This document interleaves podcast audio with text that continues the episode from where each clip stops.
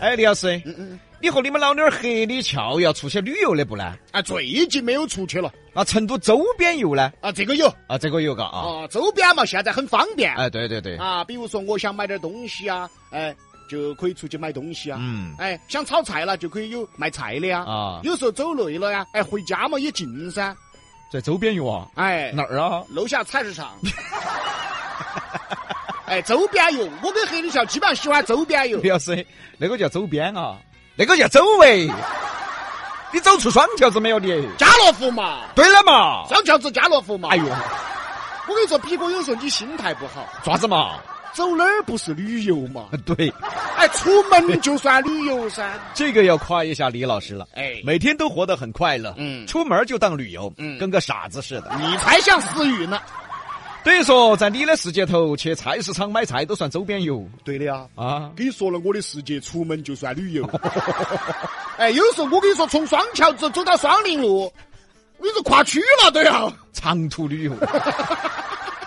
那黑李俏也这么认为的吗？是的，哎，你们屋头的伙食是不是有点伤脑壳？你屋头伙食伤脑壳，其实啊，我就是想说，最近发现一个事儿。就是很多年轻人的旅游地点，嗯，尤其今年发生了巨大变化。对的，本来年轻人出去耍嘛，要么露营啊，要么爬山啊，要么去海边啊，对的嘛，年轻人嘛，啊好潮嘛。对嘛。结果现在他们喜欢去寺庙，根据同城的数据显示，二零二三年二月以来，九零后和零零后大部分的旅游地都选择了寺庙。去寺庙的年轻人占比百分之五十，哦，一半喽。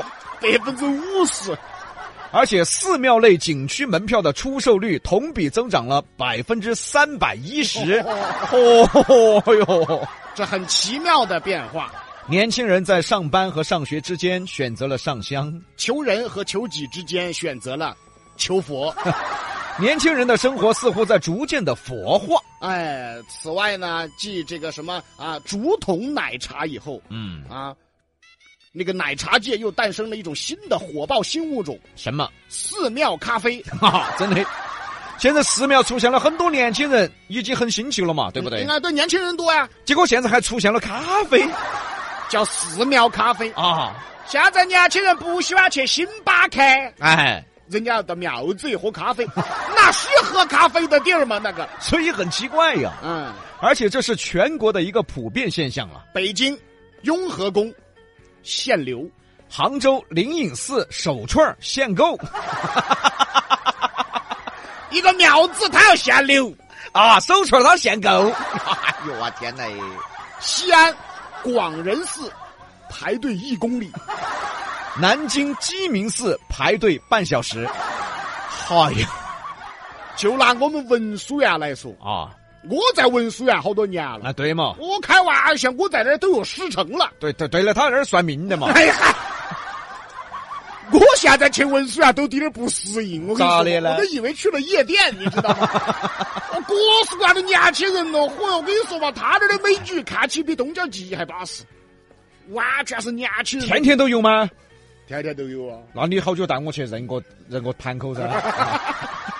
哦，我跟你说，现在文殊啊院全是那个成都人的天下，年轻人成都妹妹的天下，全是年轻人在里面祈福啊、烧香啊、拜佛啊。完全不是以前全是老年人、中年人烧香拜佛个，很多人就会问啊，为什么现在年轻人都愿意来一场寺庙游呢？肯定好多都说了，嗯哎，呀，年轻人压力大嘛，可能靠拜佛祈福，哎、缓缓解下压力嘛。这个呢，其实是一方面，更多的还是现在寺庙已经是一个多功能的旅游场景了。首先，寺庙变成了年轻人打卡地，为啥子呢？因为它拍照好看噻。对，这是第一点。哎文殊院外面的红墙对，就是哎，寺庙嘛，现在修的都漂亮，对嘛，红墙黄瓦，哎，烟雾缭绕，对的，有如仙境。对的。拍出来照片又好看，就连李老师在里面拍照，都有一种从鬼变人的升华。啥叫从鬼变人？就说你进去拍照，轮回转世了。我拉倒吧你！我拍个照，我转世了，那就拍得很好看。哦这是几度轮回呀、这是。烟雾缭绕 的。你看李老师，呜、哎呦就出来了。而且现在的寺庙，我跟你说，很懂年轻人。啥子茶室啊、哦茶庄啊、哦树斋呀、哦文创啊，啊，现在都要有咖啡厅了，全部都很符合年轻人的喜好嘛。而且素斋做的也很有 花样。就拿五台山来说吧，居然出品了素饭沙拉苗子后头吃沙拉啊！种种的这些变革呢，都是成为了年轻人现在选择寺庙游的理由。其实挺好，哎，想一下也对嘛，嗯又能祈求平安，又能满足自己的旅游啊爱好跟习惯，啊嘎，对嘞，还能让年轻人感受到咱们中国的佛教文化。其实本身是好事儿，从年轻人爱做茶馆儿，到现在爱去寺庙，其实也在证明年轻人逐步接受我们的传统文化。所以传统文化不是没得市场，而是需要引导。对了。现在呀、传统文化真的好像说是觉得市场不好，嘎、啊那你应该怎么去打造？你想过吗？对了呀，对不对？哎嗯，这些年轻人就是感受到了传统文化的一种改变和引导。从而对传统文化产生了莫大的兴趣。嗨，我跟你说啊，李老师，比杨秀太伟大这 了。怎么了？这这是？咱们不就是在坚持传统文化的引导和改变吗？对，我跟你说，这些娃娃全部是听比杨秀的。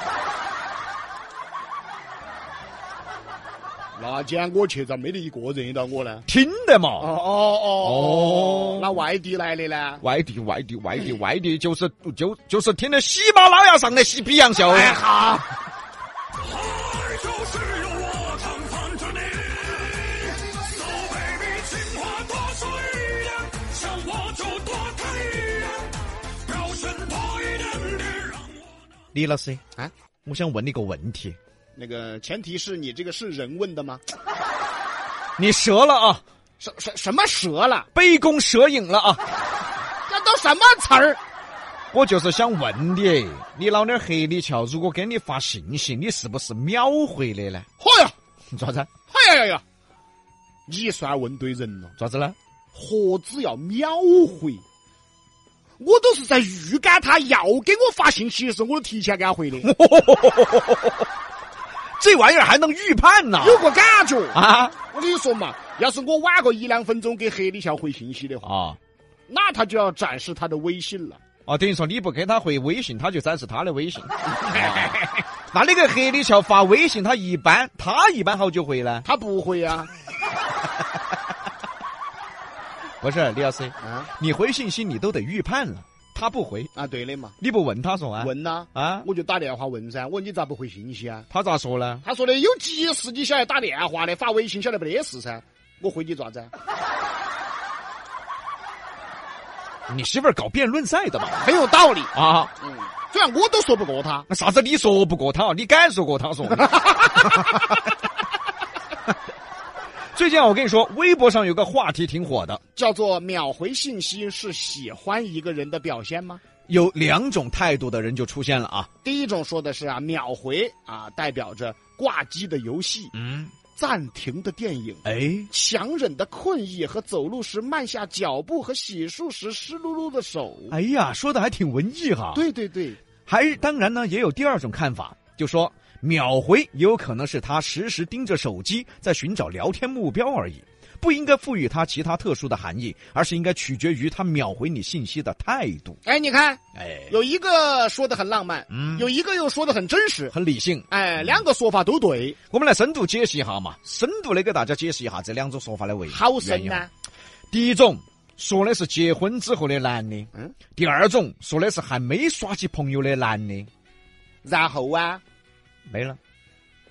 哪儿深了这个？毕哥，你认为的深度解析就两句话呀、啊？还不深呐、啊 这个哪儿深了啊？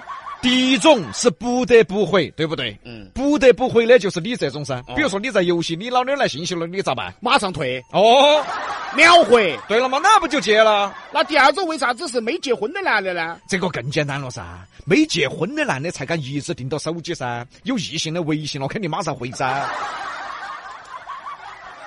那个说事儿就说事儿，啊，怎么了？不要暴露点 什么啊啊！但是你刚才呀、我觉得暴露的挺好，啊因为你说的是没结婚的啊，，对嘛？因为有哦，些结了婚的他也这样。那谁谁呀、但是现在有一些男的结了婚的，到屋头手机就静音的嘛，对了嘛，所以说震动有时候都不开。对了嘛，就这意思噻。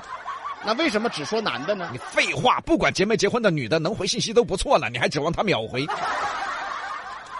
这句话有 深度了，这个是深度解析了。啊，对了嘛，哎哦，所以啊，不要用啥子秒不秒回信息来判断对方喜不喜欢你。其实本身来说，它是一个伪命题。对的，比如说嘛，一对结婚十年的夫妻，你发信息，嗯对方没有秒回，啊，哦，难道就证明对方就不喜欢你了？对了嘛，结婚十年了，就算对方是秒回的，对方也不见得还喜欢你噻。那个啊，说事儿就说事儿，不要老暴露 什么。你们怎么哎话里有话，老爱暴露点什么呢？哎别认真听啊，别琢磨啊。